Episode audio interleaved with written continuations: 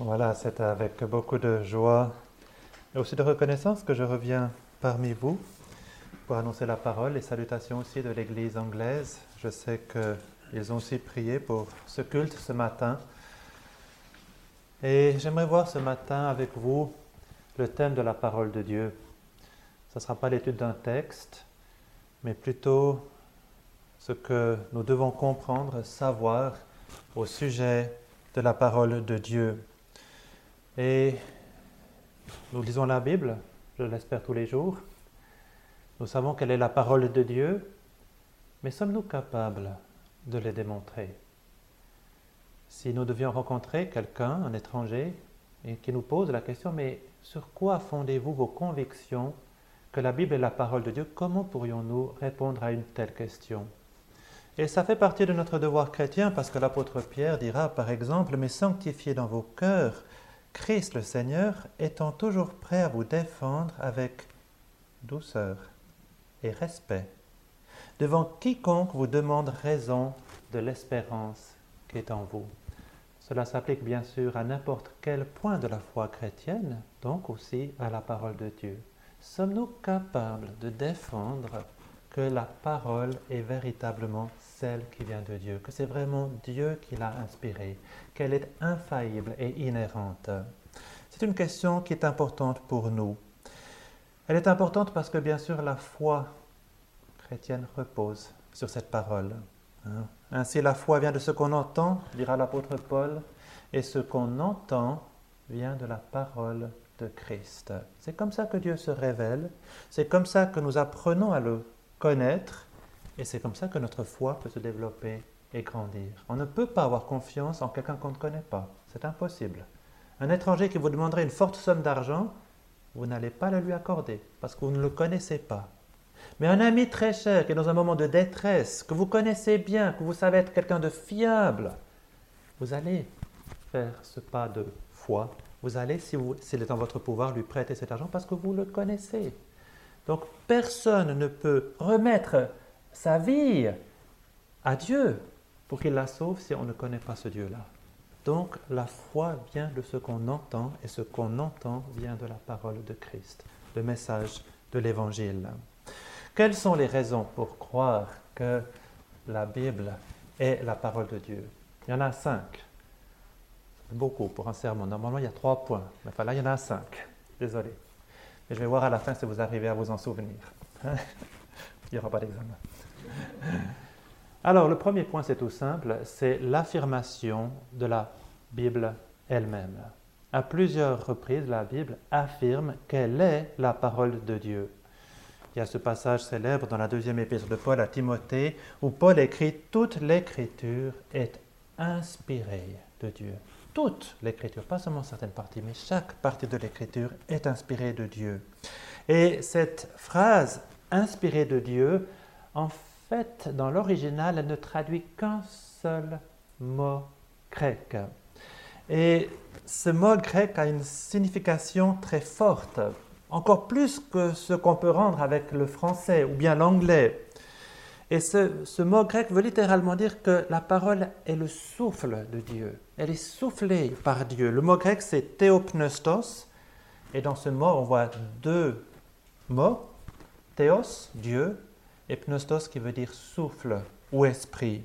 Donc ensemble, lorsqu'on met ensemble ces deux petits mots grecs, on voit que l'écriture est le résultat direct du souffle de Dieu. Le véritable souffle vivifiant de Dieu est dans cette parole.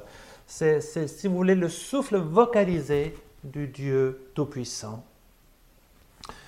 Et l'apôtre Pierre confirme ce que l'apôtre Paul dit.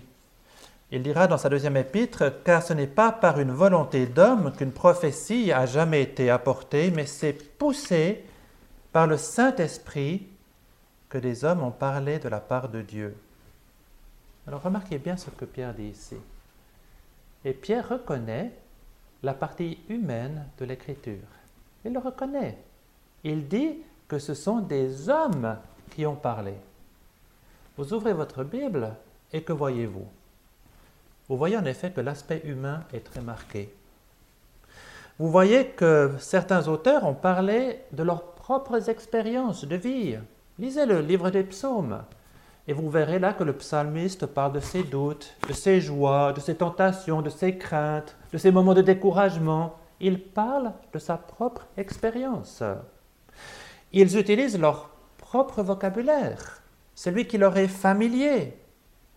Ils utilisent aussi leur propre style. Que de styles différents dans l'écriture. Comparer un Ésaïe avec un Amos, un, un Luc avec un Marc ou Paul avec Jean, c'est tout à fait différent.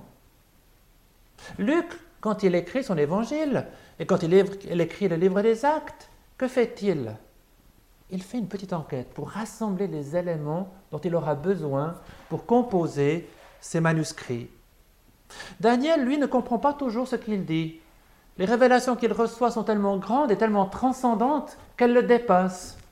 Mais il les, écrit comme il les a reçues.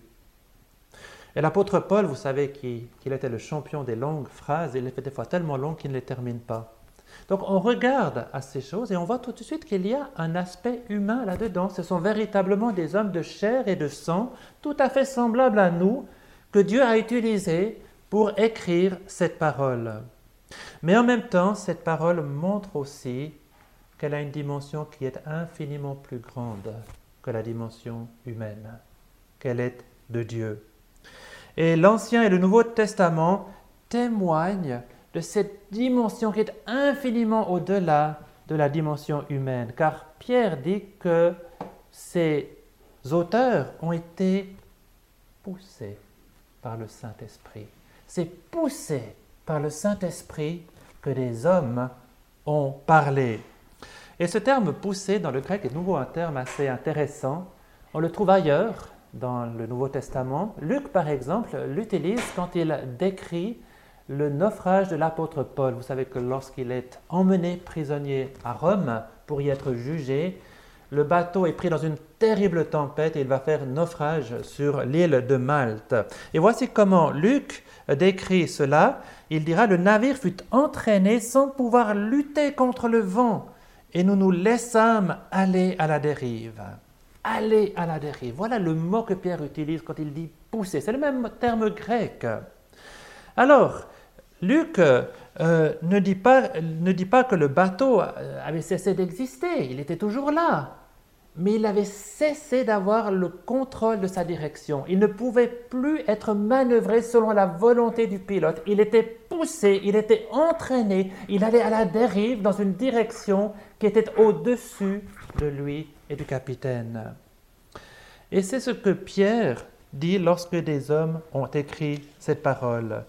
Ils ont écrit comme des êtres humains tout à fait normaux, comme vous et moi, mais des hommes qui ont été poussés, entraînés, dirigés dans ce qu'ils ont dit.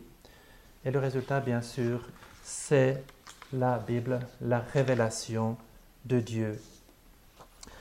Dieu s'est servi d'hommes et il a utilisé différents moyens de communication pour les diriger dans leurs écrits.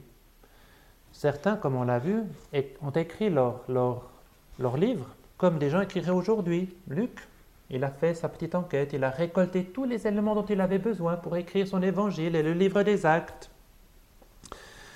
Moïse, lui, il a reçu sa révélation sur le mont Sinaï, dans le feu. Le Seigneur est venu à Daniel dans une vision. Paul, lui, va recevoir directement son évangile d'une révélation divine. Et tout au long de son ministère, il va toujours appuyer, souligner ce fait. Il n'a pas reçu son évangile des autres apôtres, mais directement de Dieu. Esaïe, le prophète, il entend une voix qui l'appelle et qui lui dit de faire certaines choses. Les méthodes donc changent, mais le résultat est toujours le même ce sont de véritables hommes de chair et de sang qui, poussés par différentes manières et de différents moyens, écrivent la Bible. Et le résultat, c'est la pensée même de Dieu que nous avons. Alors, premier point, c'est l'affirmation de l'Écriture, il faut s'en souvenir. Deuxième point, il y a le témoignage de Jésus-Christ. Ça, c'est très très important. Si Christ est véritablement le Fils de Dieu comme il l'affirme, il est important pour nous de considérer ce qu'il pensait de l'Écriture. Et bien sûr qu'au temps de Christ, il y avait déjà une collection de livres que l'on nommait alors les Écritures. On l'a vu ce matin dans le passage que Jean-Claude nous a lu. Hein, vous sondez les Écritures, Christ a dit aux Juifs, parce que vous pensez avoir en elles la vie éternelle, et ce sont elles qui témoignent de moi. Donc, cette collection d'écrits de, qu'on appelait les Écritures, c'était en fait ce qu'on connaît aujourd'hui comme l'Ancien Testament. Voilà la parole de Dieu qui existait au temps de Christ. Quelle était maintenant l'attitude de Christ? Par rapport à cette collection d'écrits Quelle était son attitude par rapport à l'Ancien Testament? C'est très intéressant pour nous de voir cela. Y a trois choses, mes amis. Quand on regarde à sa vie, on voit que l'Ancien Testament a gouverné son existence ici-bas. Il s'est toujours soumis, sa vie, à la parole de Dieu. Et quand vous lisez par exemple l'évangile de Matthieu, vous allez voir une petite phrase qui va se répéter à plusieurs reprises, afin que s'accomplisse l'écriture, afin que s'accomplisse l'écriture. C'est toujours dit en relation de Christ, cela. Hein. Et lui-même s'est toujours soumis à l'autorité de la parole. Il a dit sur le sermon, dans son sermon sur la montagne, Ne croyez pas que je sois venu pour abolir la loi ou les prophètes. Je suis venu non pour abolir, mais pour accomplir. Car je vous le dis en vérité, tant que le ciel et la terre ne passeront point, il ne disparaîtra pas de la loi un seul iota ou un seul trait de lettre jusqu'à ce que tout soit arrivé. Et la soumission du Seigneur Jésus-Christ voit particulièrement dans sa passion. Sa manière de souffrir a été conformément à l'Écriture. La façon dont il a été trahi, la façon dont il a été arrêté, jugé, mis à mort, crucifié, ressuscité, tout cela s'est passé selon ce qui avait été annoncé par l'Écriture. Et lorsque Paul écrit aux Corinthiens, plus tard, bien plus tard, il pourra dire, Je vous ai enseigné avant tout, comme je l'avais aussi reçu, que Christ est mort pour nos péchés selon les Écritures, qu'il a été enseveli et qu'il est ressuscité le troisième jour selon les Écritures. Tout s'est passé selon les Écritures. Tout ce qui avait été annoncé dans l'Ancien Testament au sujet de Christ a été littéralement accompli par le Fils de Dieu. Donc, l'Écriture gouvernait sa vie, mais l'Écriture aussi gouvernait son enseignement. Chaque fois que Christ enseignait, il se référait à l'Écriture, donc l'Ancien Testament. Lorsque les pharisiens viennent vers lui avec une question sournoise sur le divorce, c'est pour essayer de le piéger, de le faire tomber. Que fait Christ? Il, il les renvoie à l'Ancien Testament. Mais n'avez-vous pas lu? Il cite en fait le livre de la Genèse. Il dit, n'avez-vous pas lu que le Créateur au commencement fit l'homme et la femme Et qu'il dit, et là il cite, c'est pourquoi l'homme quittera son père et sa mère et s'attachera à sa femme, et les deux deviendront une seule chair la dernière partie de ce verset, c'est une citation de Genèse 2. Lorsque les Sadducéens viennent avec un même état d'esprit pour le tenter avec une question relative à la résurrection, que fait Christ? De nouveau, il se réfère à l'écriture de l'Ancien Testament. Pour ce qui est de la résurrection, dit-il, des morts, n'avez-vous pas lu ce que Dieu vous a dit? Je suis le Dieu d'Abraham, le Dieu d'Isaac et le Dieu de Jacob. Oui, quand Christ dit ces choses-là, euh, Abraham, Isaac et Jacob étaient morts depuis longtemps. Mais Dieu était toujours leur Dieu. Il utilise le présent. Parce que ces hommes sont toujours vivants auprès de Dieu. Il est toujours leur Seigneur. Jésus n'est jamais allé contre l'Ancien Testament. Mais il a porté l'interprétation de cet Ancien Testament à un niveau beaucoup plus haut, un niveau beaucoup plus parfait.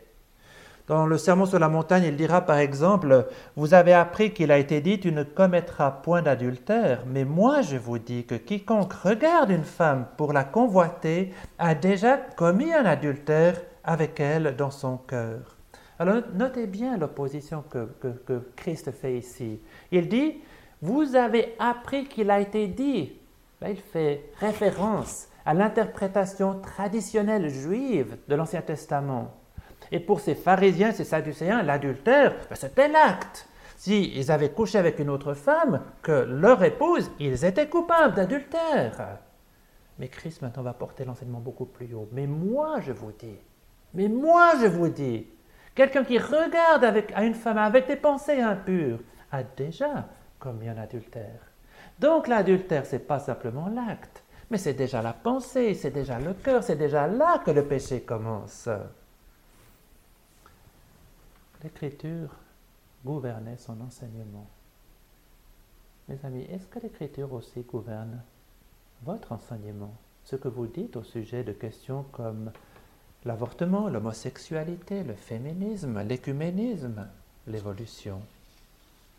Donc on voit que l'Écriture gouvernait la vie de Christ, elle gouvernait l'enseignement de Christ, mais elle gouvernait aussi la foi, sa foi.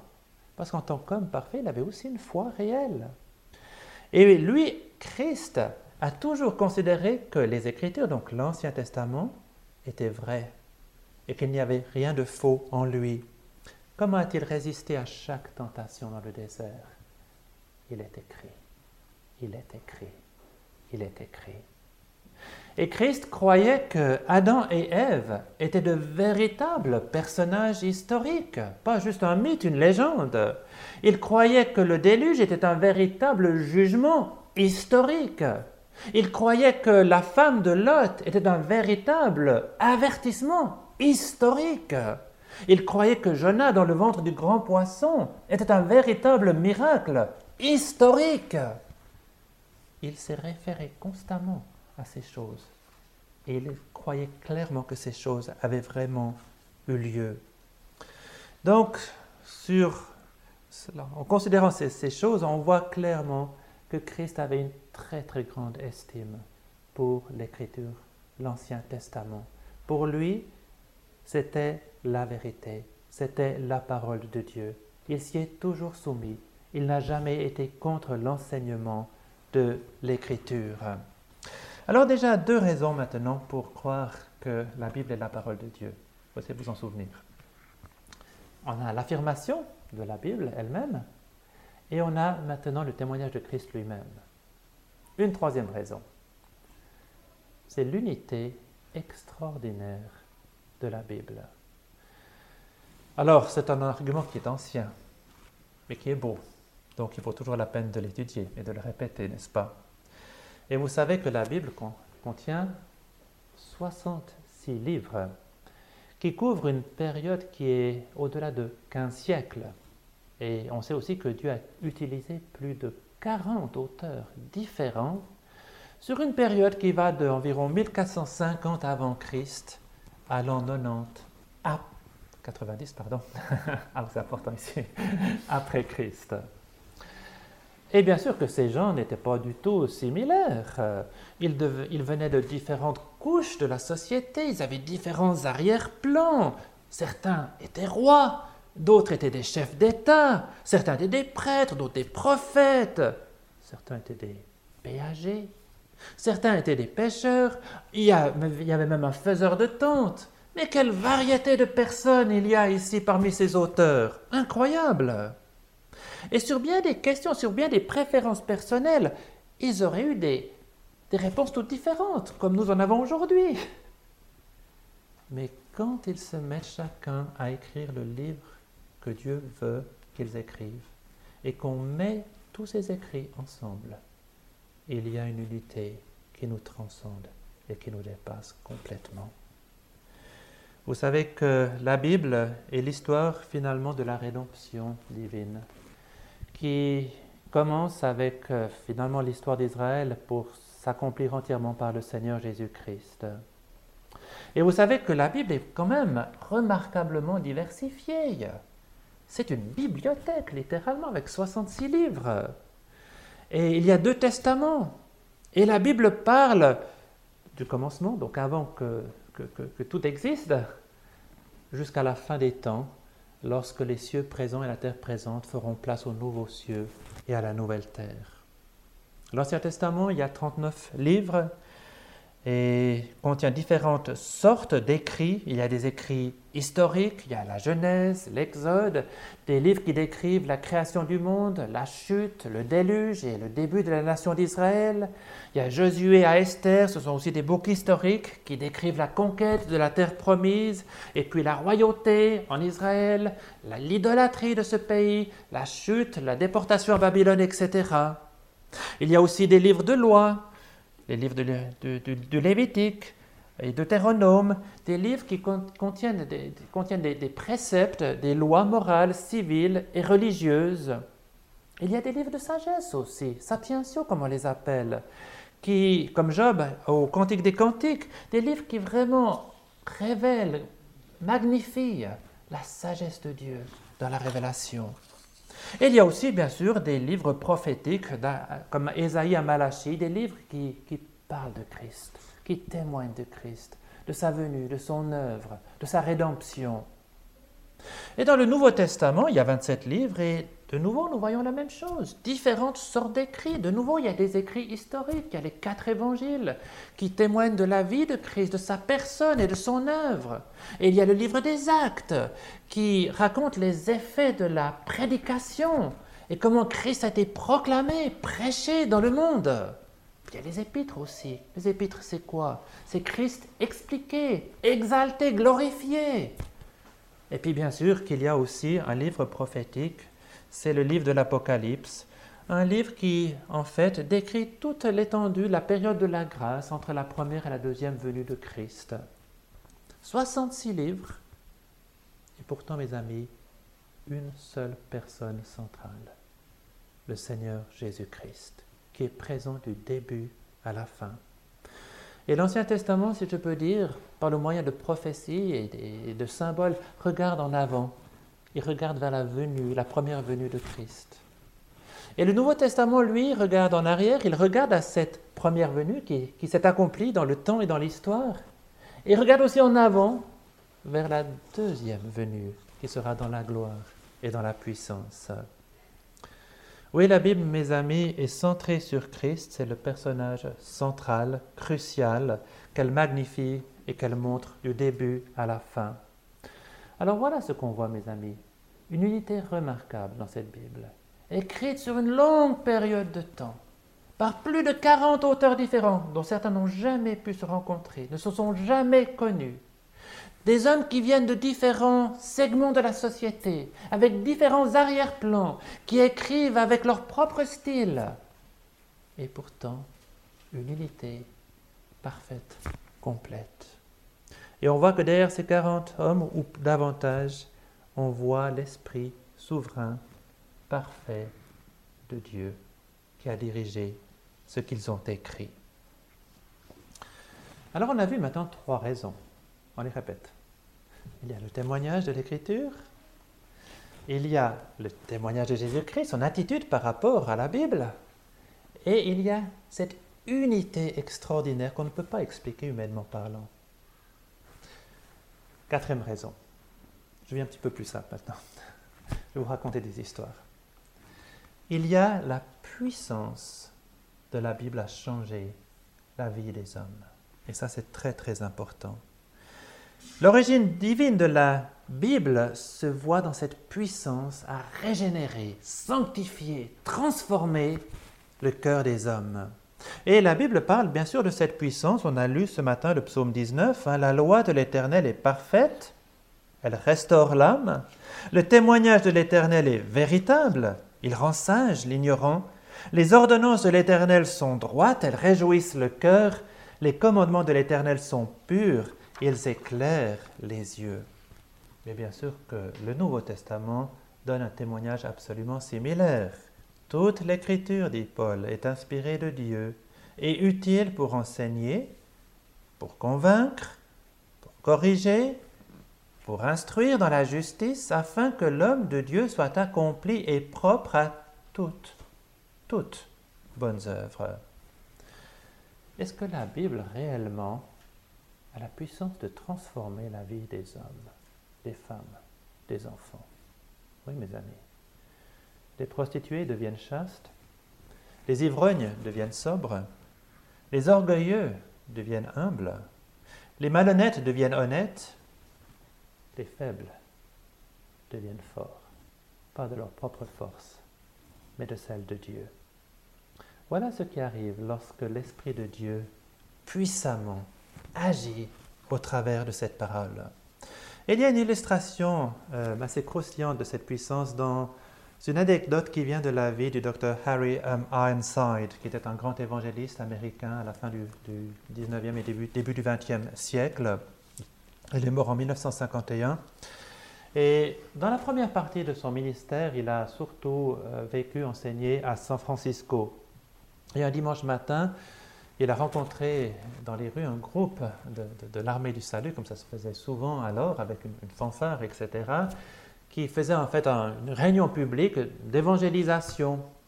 Il s'arrête, il les écoute, et comme il était déjà connu à l'époque, euh, très vite on lui demande aussi de parler, de donner son témoignage. Et il s'exécute, il, parle de la manière dont Dieu l'a touché, l'a appelé, l'a sauvé, etc.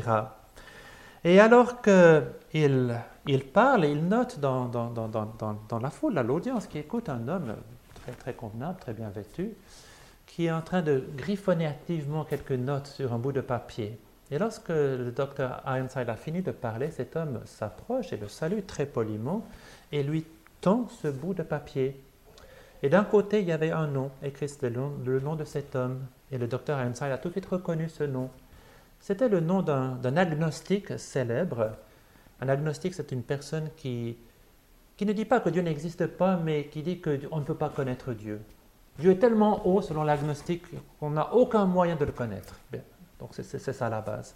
Donc cet agnostique euh, a écrit son nom d'un côté, et de l'autre côté, il a écrit ceci. Monsieur, je vous invite à un débat public sur le thème L'agnosticisme contre le christianisme dans la grande salle de l'Académie des sciences dimanche prochain à 4 heures. Je prendrai tous les frais à ma charge. Alors, qu'a fait le docteur Ironside? Alors, c'est le genre de défi qu'il aimait. Il a tout de suite saisi et voici comment il a répondu. Je suis très intéressé par ce défi. Je serais heureux de participer à ce débat aux conditions suivantes. Afin que M. Intel, ça c'est notre agnostique, hein, puisse prouver qu'il a quelque chose qui vaut la peine de débattre, il devra promettre d'amener avec lui dimanche prochain à la grande salle de l'Académie deux personnes dont je vais donner les qualifications dans quelques instants, comme preuve que l'agnosticisme possède une réelle valeur pour transformer la vie des hommes et affermir leur caractère. Premièrement, il doit promettre d'amener avec lui un homme qui a été pendant des années ce qu'on appelle communément un clochard. Je n'entrerai pas dans les détails de la nature des péchés qui ont ruiné la vie d'un tel homme et fait de lui un paria de la société, qu'il ait été un ivrogne, une sorte de criminel ou une victime de ses passions sensuelles, mais un homme qui pendant des années a été l'esclave de mauvaises habitudes dont il ne pouvait se délivrer, mais qui une fois a entendu M. Intel faire son éloge de l'agnosticisme et sa dénonciation de la Bible et du christianisme, et qui a été tellement touché par ce discours qu'il s'en est allé en disant Désormais, moi aussi, je suis un agnostique, et qui, à cause de cette nouvelle philosophie qu'il vient juste d'assimiler, a trouvé une nouvelle puissance dans sa vie. Les péchés qu'il aimait autrefois, il les hait maintenant. Et la justice et la bonté sont devenus les idéaux de sa vie. Il est maintenant un homme entièrement nouveau, tout cela parce qu'il est devenu un agnostique. Ensuite, le docteur Ironside donne des qualifications similaires pour une femme. Et il conclut en disant ceci. Si vous promettez maintenant d'amener avec vous deux personnes comme exemple de ce que l'agnosticisme peut accomplir, je vous promets de vous rencontrer dans la grande salle de l'Académie des sciences à 4 heures dimanche prochain et j'amènerai avec moi au moins 100 personnes, hommes ou femmes, qui pendant des années ont vécu dans la misère morale que je viens juste décrire, mais qui ont été glorieusement sauvés en croyant l'évangile que vous ridiculisez. Ces personnes seront avec moi comme témoins de la puissance salvatrice et miraculeuse de Jésus-Christ et comme preuve actuelle de la vérité de la Bible. Et ensuite, le docteur Einstein s'est tourné vers le capitaine du groupe de l'armée du salut, c'était une femme, il a dit, mais est-ce qu'il y aurait des personnes dans ce groupe qui pourraient déjà venir témoigner? Et elle a répondu, en tout cas 40, pas de problème. Et lui, il a ajouté, bien, monsieur Untel, je n'aurai aucune difficulté à trouver 60 autres personnes des différentes églises évangéliques et sociétés missionnaires de la région. Et si vous me promettez d'amener avec vous deux personnes, comme je viens de les décrire, je viendrai à la tête d'un cortège avec l'orchestre jouant Onward Christian Soldiers. Et je serai prêt pour le débat. Cet homme n'assista pas. Il souria maladroitement et se détourna dans la foule alors que les autres applaudissaient. Voilà comment la parole de Dieu change, transforme la vie des hommes. Et c'est vrai tout au long de l'histoire. C'est une preuve irréfutable de son origine. On a vu maintenant quatre critères. On arrive à s'en souvenir? Oui.